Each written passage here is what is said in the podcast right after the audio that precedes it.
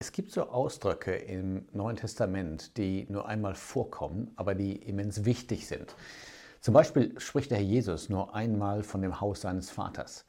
Aber niemand von uns möchte verzichten, vermutlich. Kein Gläubiger möchte verzichten auf diese Stelle in Johannes 14 über das Vaterhaus. Der Tisch des Herrn kommt auch nur einmal vor im Neuen Testament. Und es ist ein ungemein wichtiges Thema. Und wir wollen jetzt mal der Frage nachgehen, was ist eigentlich der Tisch des Herrn? Und auch verwandten Fragen, zum Beispiel, wer hat den Tisch des Herrn? Ähm, wo befindet sich der Tisch des Herrn? Und ich glaube, es ist gut, wenn wir diesen Abschnitt in 1. Korinther 10 einmal im Zusammenhang durchlesen und dann Stück für Stück, Vers für Vers besprechen und versuchen herauszuarbeiten, was ist genau gemeint mit diesem Tisch? Äh, gibt es diesen Tisch heute noch? Und wenn ja, wie kann man diesen Tisch finden? Ich lese in 1. Korinther 10 ab Vers 14. Darum, meine Geliebten, flieht den Götzendienst. Ich rede als zu Verständigen, beurteilt ihr, was ich sage. Der Kelch der Segnung, den wir segnen, ist ja nicht die Gemeinschaft des Blutes des Christus. Und das Brot, das wir brechen, ist es nicht die Gemeinschaft des Leibes des Christus. Denn ein Brot, ein Leib sind wir die vielen, denn alle, wir alle nehmen teil an dem einen Brot. Seht auf Israel nach dem Fleisch, sind nicht die, welche Schlachtopfer essen in Gemeinschaft mit dem Altar? Was sage ich nun? Dass der Götzendienst etwas sei oder dass ein Götzenbild etwas sei, sondern dass das, was die Nationen opfern, sie den Dämonen opfern und nicht Gott. Ich will aber nicht, dass ihr Gemeinschaft habt mit den Dämonen. Ihr könnt nicht des Herrn Kelch trinken und der Dämonenkelch. Ihr könnt nicht des Herrn Tisches teilhaftig sein und des Dämonentisches. Oder reizen wir den Herrn zur Eifersucht? Sind wir stärker als er? Ich muss sagen, von die Überschrift ist eigentlich sehr merkwürdig. Der Ausdruck Tisch des Herrn kommt ja erst zum Schluss vor in Vers 21. Aber die Überschrift in Vers 14 hat auf den ersten Blick gar nichts damit zu tun. Darum, meine Geliebten, flieht den Götzendienst. Worum geht's? Ich glaube, die Antwort liegt ganz einfach darin, dass ein Tisch in der Bibel von Gemeinschaft spricht. Es gibt verschiedene Tische in der Bibel, zum Beispiel ähm, die Tafel Davids, ja, ein, ein, Tisch der Gnade könnte man sagen, wo Mephiboset sein durfte, oder den Tisch, diese Tafel Salomos, wo es großen Überfluss gab und so weiter. Jeder Tisch hat seinen eigenen Charakter und jeder Tisch spricht von Gemeinschaft. Und hier geht es jetzt darum, dass wenn wir zusammenkommen, um das Brot zu brechen, dass wir eine Gemeinschaft ausdrücken. Und das Thema kommt zur Sprache im ersten Korintherbrief in einem ganz interessanten Zusammenhang. Wie gesagt, auf den ersten Blick ein ganz anderes Thema, flieht den Götzendienst. Es ist eine, äh, ein, ein, ein Posaunenstoß, der eine Warnung ausdrücken soll. Und ich könnte mir gut vorstellen, dass die Korinther schockiert waren, als sie das lasen, weil sie nämlich gar nicht den Gedanken hatten, Götzendiener zu sein. Und wir werden nachher sehen, warum Paulus diese Ermahnung ausspricht. Aber vorher, das finde ich sehr schön, zwei Dinge hier am Anfang. Erstens, wie er sagt, meine Geliebten. Er spricht nachher sehr ernst zu den Korinthern, aber er tut das nicht, weil er irgendwie etwas gegen sie hätte, sondern er tut das, weil er sie lieb hat, weil er möchte, dass sie den vollen Segen dieser christlichen Gemeinschaft kennen und erfahren und ausdrücken. Und er sagt das auch später mal, dass er sie liebt und aus Liebe zu ihnen geschrieben hat. Im zweiten Korintherbrief kann man das nachlesen. Und zweitens sagt er in Vers 15, ich rede als zu Verständigen. Er sagt gewissermaßen, ihr Korinther, ihr seid ja nicht äh, dumm oder unbelehrt, ihr habt doch ein Maß an Verständnis und er stellt ihn ganz demütig vor. Er sagt, schaut mal, wie ich die Dinge sehe, wie ich sie euch vorstelle und dann bitte ich euch, beurteilt das doch mal. Beurteilt ihr, was ich sage. Natürlich in dem Gedanken, dass sie nur überführt und überzeugt sein konnten von dem, was er vorstellt. Und jetzt beginnt er zu sprechen von dem Kelch und dem Brot und in dieser Reihenfolge, Vers 16. Der Kelch der Segnung, den wir segnen, ist er nicht die Gemeinschaft des Blutes des Christus. Erst einmal zu dem Ausdruck Kelch der Segnung. Er meint natürlich den Kelch, der benutzt wird, wenn das Mahl des Herrn äh, eingenommen wird. Er nennt ihn Kelch der Segnung. Das steht auch in der Anmerkung, dass es um Preisen geht oder um einen Lobpreis. Warum? Weil es ein Kelch ist, der, wie wir jetzt hier lernen, von dem Blut des Herrn Jesus spricht. Und wir können nur Gutes sprechen, preisen, loben. Äh, das ist im Griechischen ja dasselbe Wort. Segnen und loben heißt Gutes sprechen. Warum aber beginnt Paulus mit dem Kelch?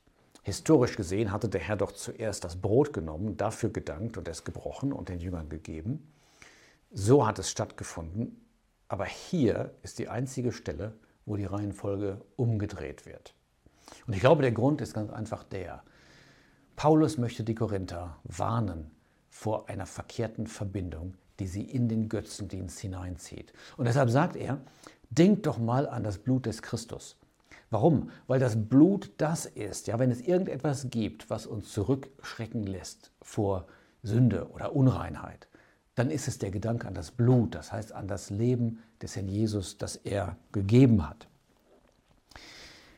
Der Kelch der Segnung, den wir segnen, ist ja nicht die Gemeinschaft des Blutes des Christus. Das heißt, wenn ich aus dem Kelch trinke, dann drücke ich doch aus, ich habe Gemeinschaft mit diesem Blut des Christus. Das heißt, es ist gegeben worden für mich. Der Herr hat sein Leben gelassen für mich.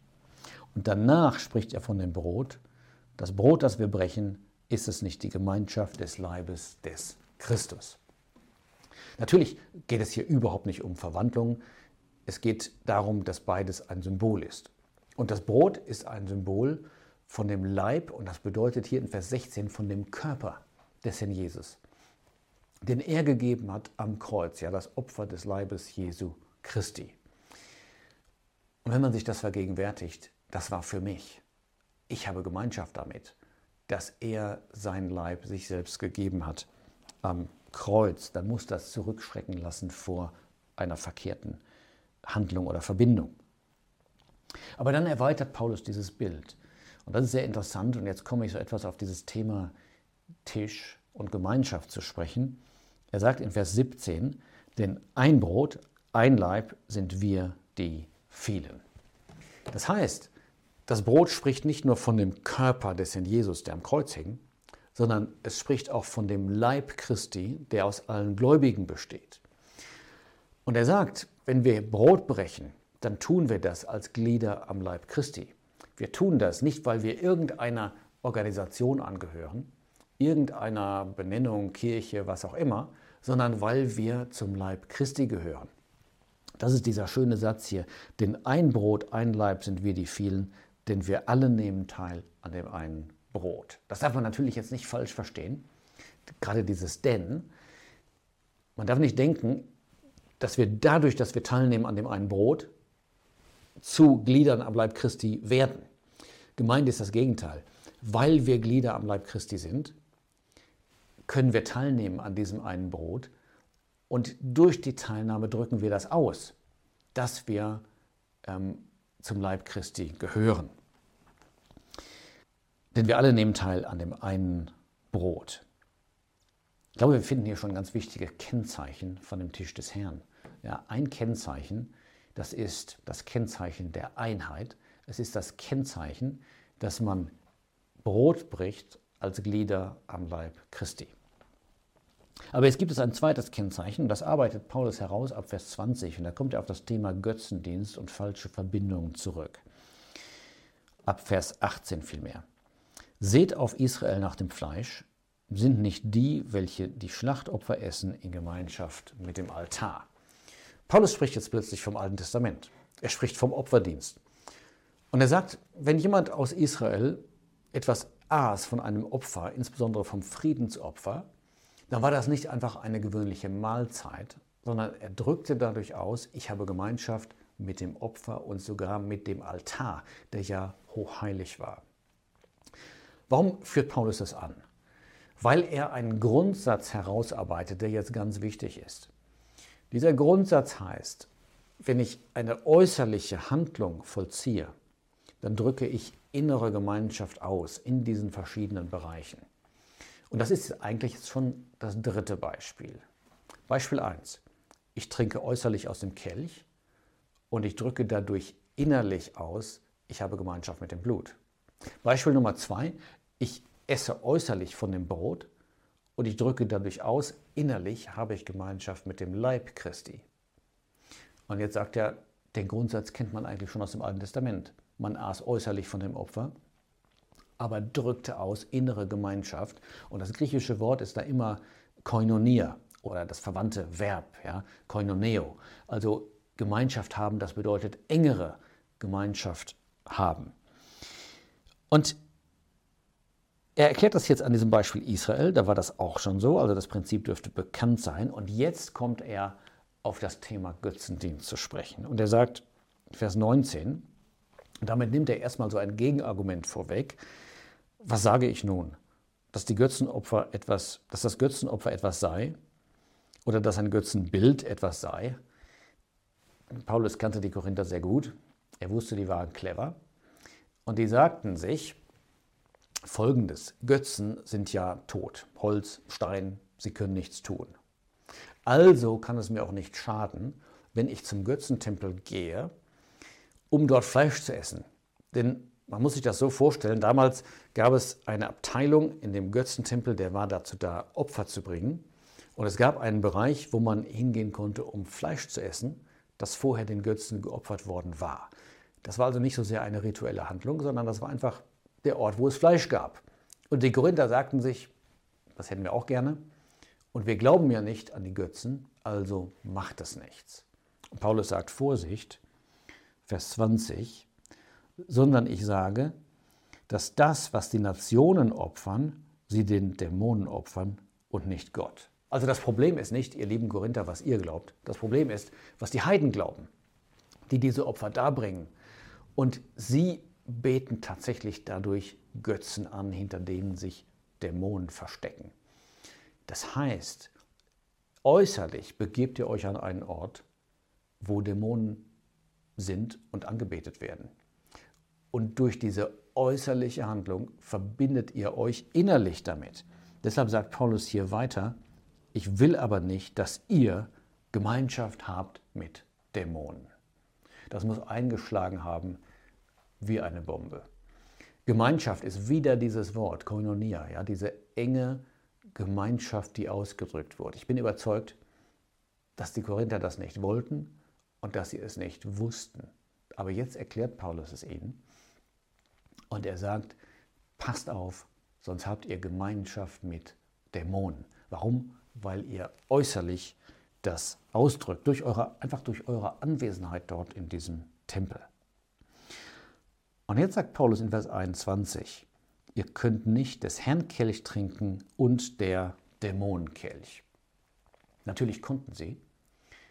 Ich bin überzeugt, einige von ihnen taten es, deshalb schreibt Paulus das in diesem Brief, deshalb warnt er sie davor, aber er meint es moralisch.